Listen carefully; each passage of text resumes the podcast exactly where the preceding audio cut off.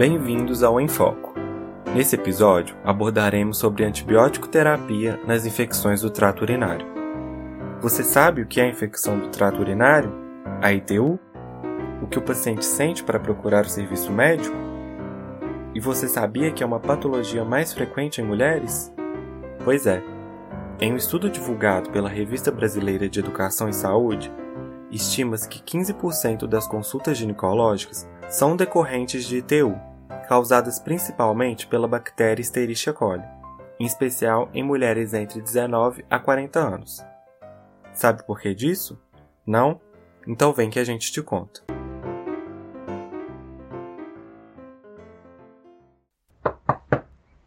Licença, professora Márcia, boa tarde. Será que poderia esclarecer uma dúvida minha sobre o tratamento com antibiótico nas infecções do trato urinário, por favor?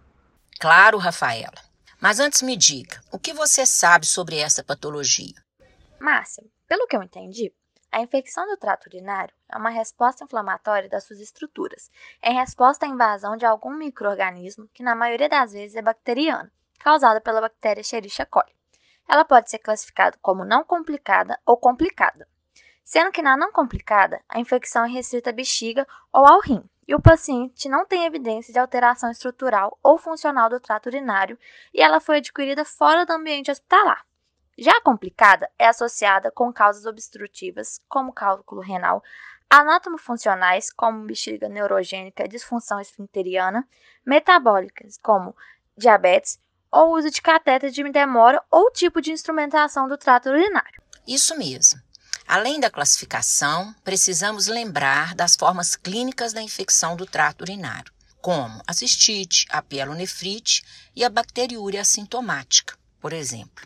E os sintomas que a paciente vai apresentar, que são disúria, polaciúria, que é o aumento da frequência urinária, urgência miccional, dor em baixo ventre, arrepios de frios ou calafrios, presença ou não de dor lombar. O termo infecção urinária é extremamente genérico e quer dizer apenas que alguma região de todo o trato urinário está infectada.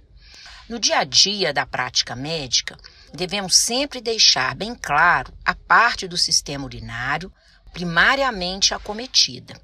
Essa simples distinção faz toda a diferença na hora do diagnóstico e do tratamento. Além disso, Rafaela, é importante também você saber diferenciar infecção do trato urinário baixa de infecção do trato urinário alta. O que você sabe sobre isso? Olha, Márcia, eu sei que a ito baixa inclui a cistites, uretrites, prostatite e epididimite, ou seja, infecções do trato urinário abaixo dos eretéries. É a infecção do parênquima renal, denominada pielonefrite aguda. A cistite manifesta-se com disúria e polaciúria. Uretrite no homem aparece com corrimento uretral associado ou não à disúria, enquanto na mulher é o mesmo da cistite. Já a prostatite e a epididimite apresentam sintomatologia semelhante ao da cistite, podendo estar acompanhada de orquite. Agora falando de ito alta, é a infecção do parênquima renal, denominada pela nefrite aguda. O termo pielonefrite crônica é aplicado a uma doença que pode ser infecciosa ou não. A pielonefrite costuma se apresentar com febre e dor lombar, podendo também aparecer náuseas e vômitos e queda do estado geral. É importante lembrar que pacientes com ITU podem não ter queixas, mas a urocultura pode demonstrar bacteriúria significativa, o que é denominado bacteriúria assintomática. Isso mesmo. Agora, falando da epidemiologia, a infecção urinária pode acontecer em todas as idades, mas no primeiro ano de vida acontece mais no sexo masculino, devido a malformações congênitas. E depois de um ano de vida, as meninas têm 10 a 20 vezes mais chance do que os meninos. Você sabe o porquê? Sei sim, Márcia. Como na mulher a uretra é mais curta e a vagina é próxima do ânus, fatores como higiene pessoal e relação sexual fazem com que as bactérias da flora intestinal colonizem o trato urinário com maior facilidade. Então, professora, como podemos fechar o diagnóstico? Ótima pergunta. O diagnóstico da cistite não complicada é clínico.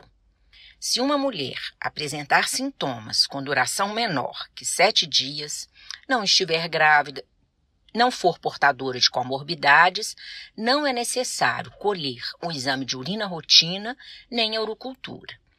Agora, se a cistite for complicada ou o paciente apresentar sinais de pielonefrite, ou seja, sintomas urinários baixos associados a febre, vômito e jordano positivo, devemos sim solicitar o exame de urina rotina, a urocultura e o antibiograma.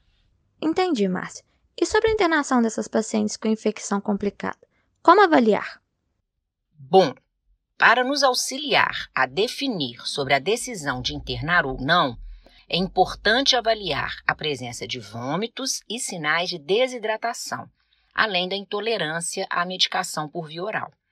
Devemos também ficar atentos aos sinais de sepse, aos pacientes com comorbidades descompensadas e também aqueles com idade acima de 60 anos.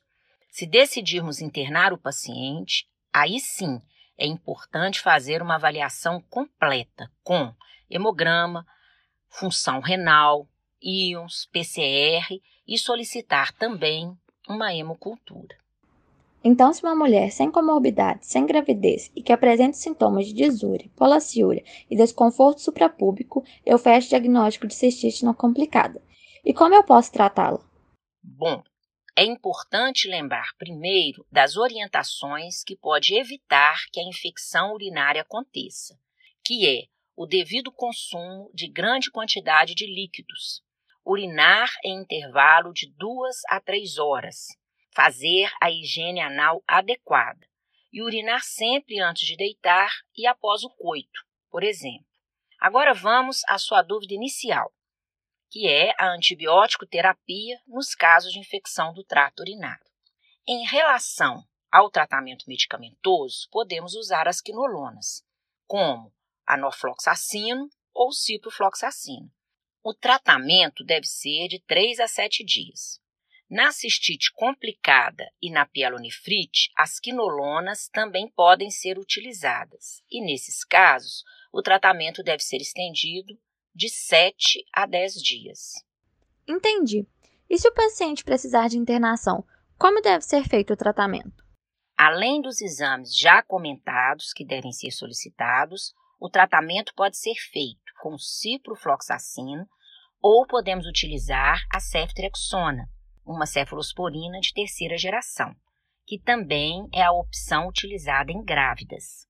Nesse caso, a via da medicação é endovenosa nas primeiras 48 horas, podendo ser alterado para a via oral em caso de melhora clínica evidente após esse período se o paciente tiver viabilidade da via oral, é claro, e estabilidade dos dados vitais. Nesses casos, o tratamento deve ser mantido por 14 dias. Entendi, professora. Muito obrigada pela ajuda. Foi bastante esclarecedora. Obrigado a todos pela atenção. E na próxima semana, mais um podcast sobre a aplicação dos antibióticos na prática clínica. Até breve!